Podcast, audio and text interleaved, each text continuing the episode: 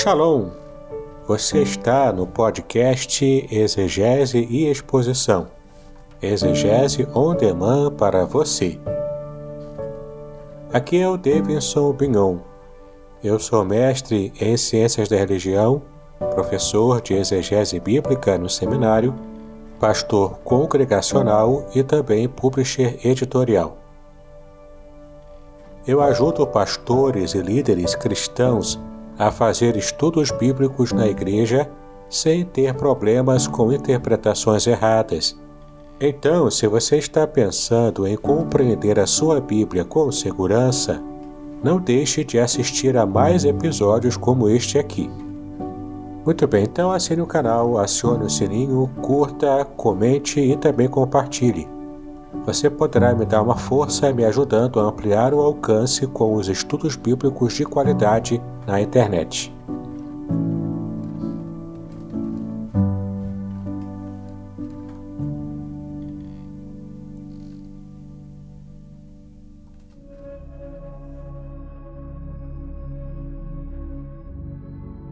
Vamos abordar então que contribuir financeiramente com a igreja é o privilégio que o crente tem para que ele possa sustentar a obra. E essa obra então vai crescer, vai se desenvolver e vai, portanto, ampliar a pregação do Evangelho para o mundo. O cristão, então, não deve considerar a sua participação financeira na igreja como um peso ou obrigação, ou mesmo como objeto de escândalo, né, como a gente percebe em muitas outras comunidades. É fato de que muitas igrejas evangélicas no Brasil, principalmente, têm exagerado né, nessa questão dos apelos financeiros. Mas não é esse o caso. Não é porque um grupo de igrejas está exagerando com isso que nós estejamos então abrindo mão desse privilégio que é ajudar a obra do Senhor a crescer. Quando fazemos isso, nós estamos então ajudando para que o empreendimento divino, que é a expansão do reino de Deus, possa acontecer com mais rapidez.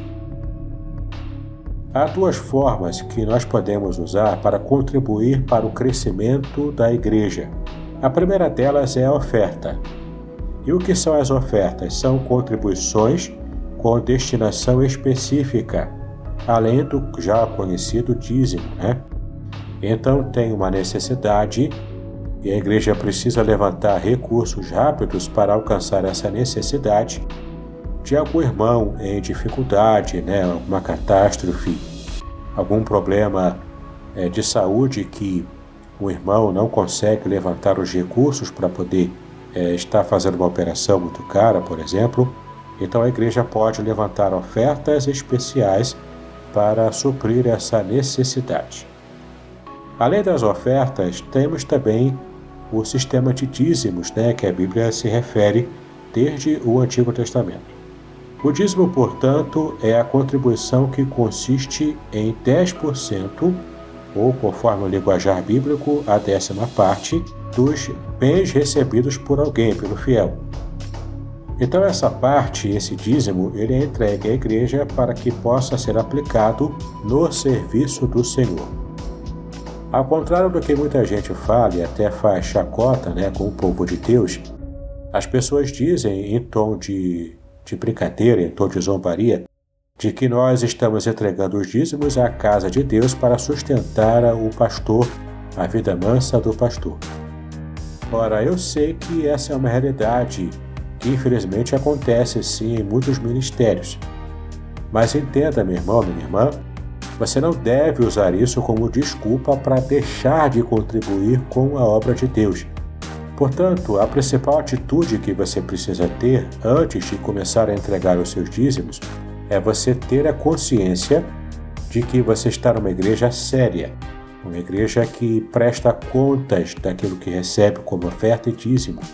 Uma igreja, portanto, que possa te dar segurança na sua administração financeira.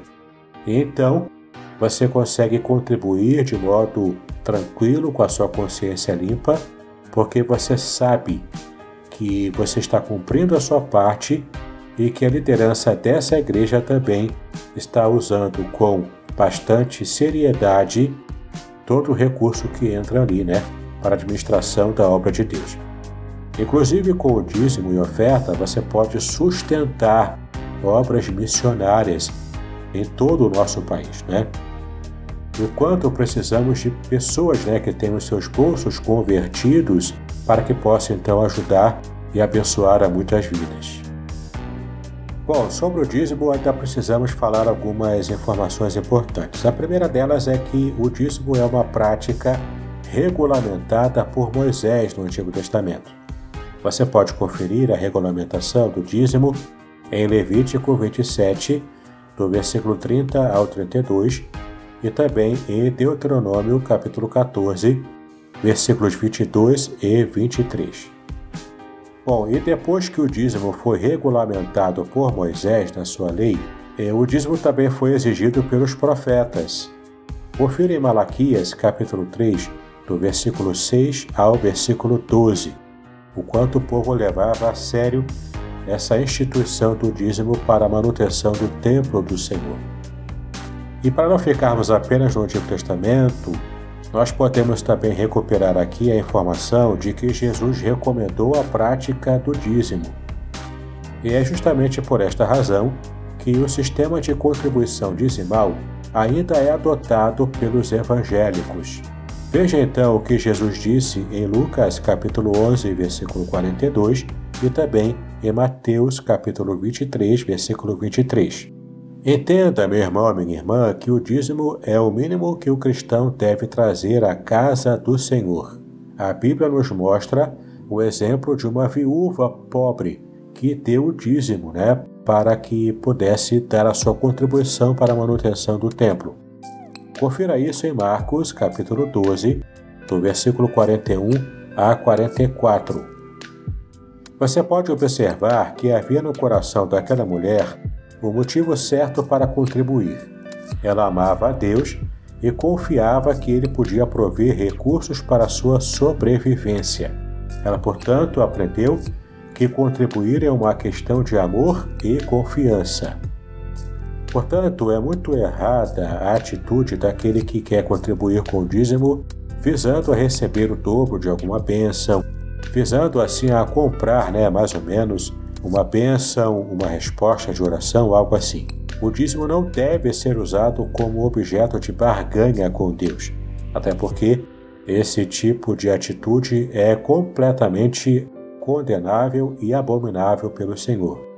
O dízimo é a expressão da gratidão que você tem ao Senhor, porque Ele já tem te abençoado grandemente. Bom, mas apesar disso, nós podemos entender pela Bíblia que há bênçãos sim da contribuição dizimal. Crentes fiéis são abençoados material e espiritualmente quando fazem a entrega do seu dízimo. Deus promete prosperidade material aos que demonstram fidelidade na contribuição.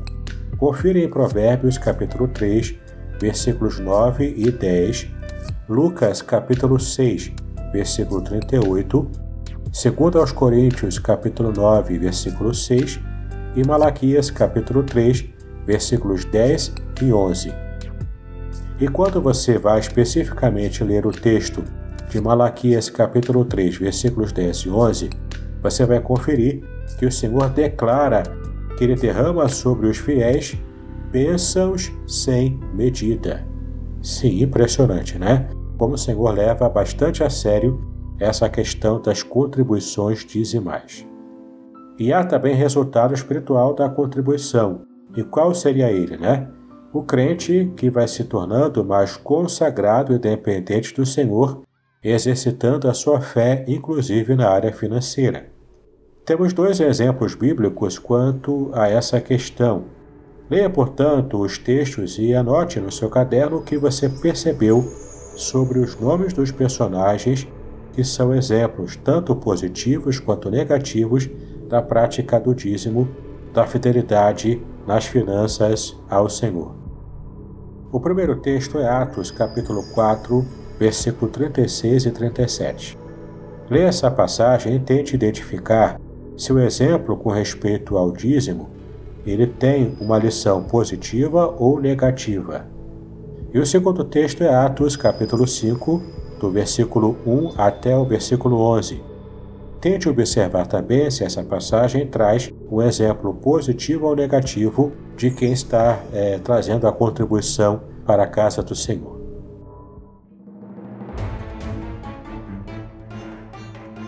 Muito bem, agora o que eu gostaria de ver é a sua participação. Entre em contato comigo, compartilhe a sua experiência comigo e quem sabe até se você enviar em formato de áudio, eu possa aproveitar a sua experiência para apresentar no próximo episódio do podcast Exegese e Exposição. Eu sou Davidson Pignon e eu ajudo pastores e líderes cristãos a fazer estudos bíblicos da igreja, sem terem problemas com interpretações erradas. Se você então está pensando em compreender a sua Bíblia com segurança, não deixe de assistir a mais episódios como este aqui. Então, assine o canal, acione o sininho, curta, comente e também compartilhe Ajude-me a ampliar o alcance com estudos bíblicos de qualidade na internet. Que Deus abençoe os seus estudos, paz e bênçãos sobre a sua vida.